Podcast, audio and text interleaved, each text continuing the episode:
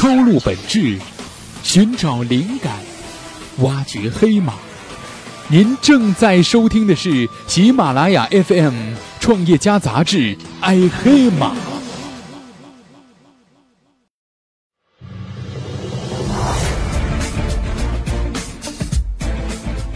微信在国内如日中天，但其进入北美第一个月只获得十万用户量，此后几乎没有什么增长。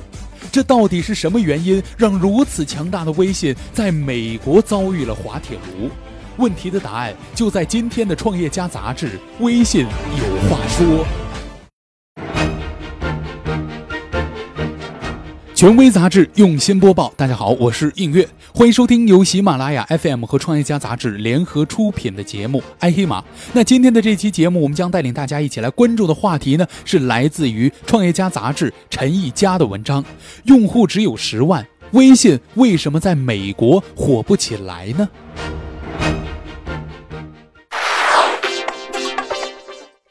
对于我们中国人来说呢，微信其实已经是我们生活中的一部分了。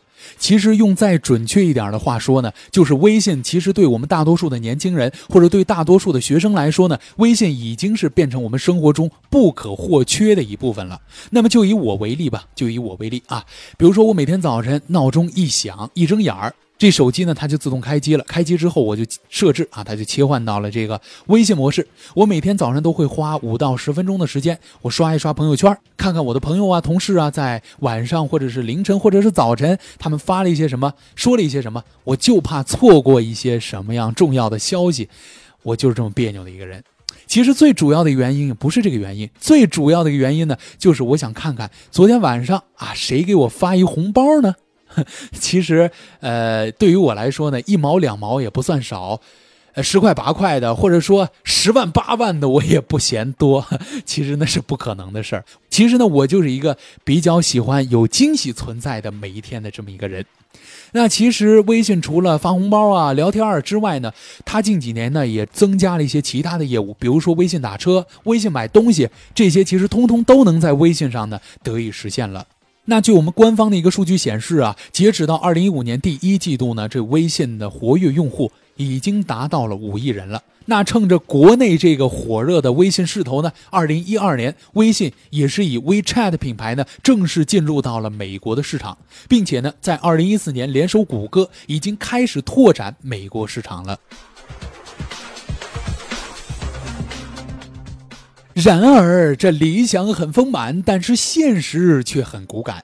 微信呢，除了在进入北美市场的第一个月获得了十万新用户之外呢，到现在为止，它几乎就没什么增长了。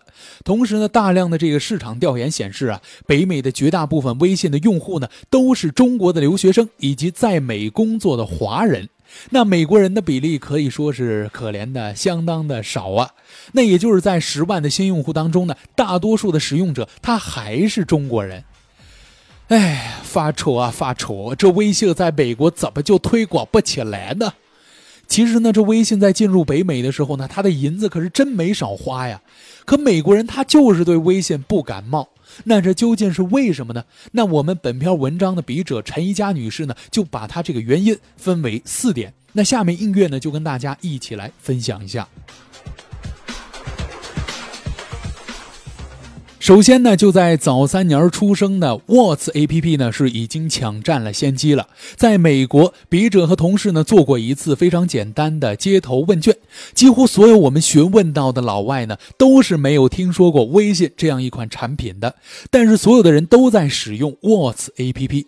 那 What's A P P 呢，于二零零九年是推出了。当时呢，这市面上几乎没有什么同类型的这个信息类的社交软件，所以这个 What's A P P 呢，就很快的获得了。大批的忠实的粉丝，那么在三年之后呢，非常类似的微信啊就进入了这个市场了。在功能上呢，其实并没有给用户足够理由说让他放弃已经用的非常顺手的 What's APP。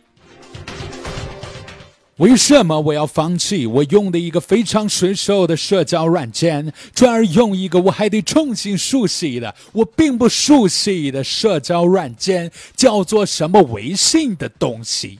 然而，这并没有什么卵用。你给我一个理由先。No，No，非逼着我说英文。您听到了吧？虽然有一些恶搞哈，但是我觉得这也掩饰不了，这个应该就是这些外国佬们的心声了吧。其次呢，就是您的朋友圈子里面用什么社交软件，那就决定了您要用什么社交软件了。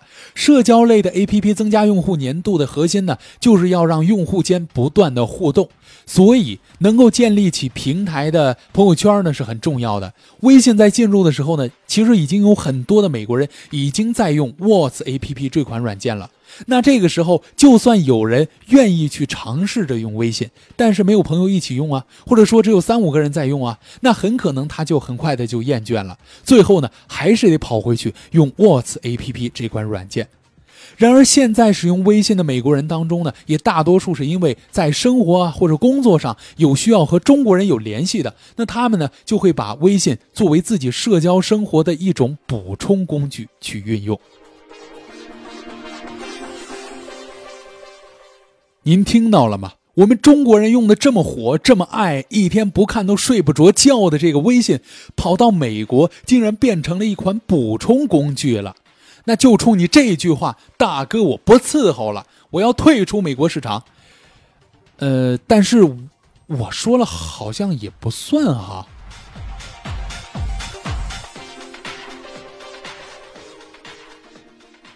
再次呢，就是中国人啊，喜欢一个手机应用呢可以做所有的事儿，但是美国人呢就更喜欢功能比较纯粹一点的应用。说白了呀，就是一个应用做一件事儿。比如说，Whats APP 呢就没有类似于朋友圈的功能，只是纯粹的联系工具。然而，Facebook 呢在推出了类似于微博的私信功能之后呢，不久就把这一项功能单独的分离了，做成了一个叫做 Facebook Message 的独立应用，让 Facebook 呢回归到原先的分享心情啊、图片呐以及短文的这些纯粹功能。那相比于喧嚣的微信来说呢，在 Whats APP 当中呢，您可能永远也不会被代购或者营销的账号呢所干扰到了。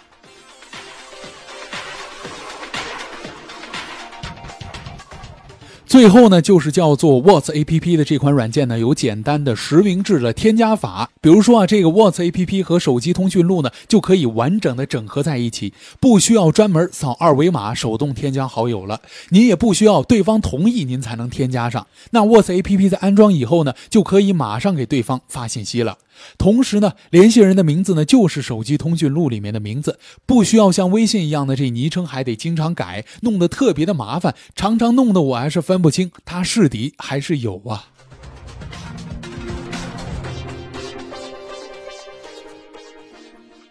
总的来说呢，这微信啊，其实出征美国不利，也并不是完全说是它功能上的失败啊、缺陷啊，而更多的其实是在于文化差异的写照以及时机的错误。它在这个错误的时机，当然不可能做对事情了。不过呢，这微信其实也并没有放弃它的国际梦。那在与谷歌签约合作之后呢，它对北美版的 WeChat 呢做了更多的调整。当然呢，更重要的还是要借助合作伙伴的力量，将本土化呢进行到底。以上就是本期的全部内容。如果您还想了解更多爱黑马的精彩内容，请您打开新浪微博，关注我们的官方微博平台“爱黑马”，或者登录爱黑马的官方网址三 w 点爱黑马点 com。我是映月，我们下期再会。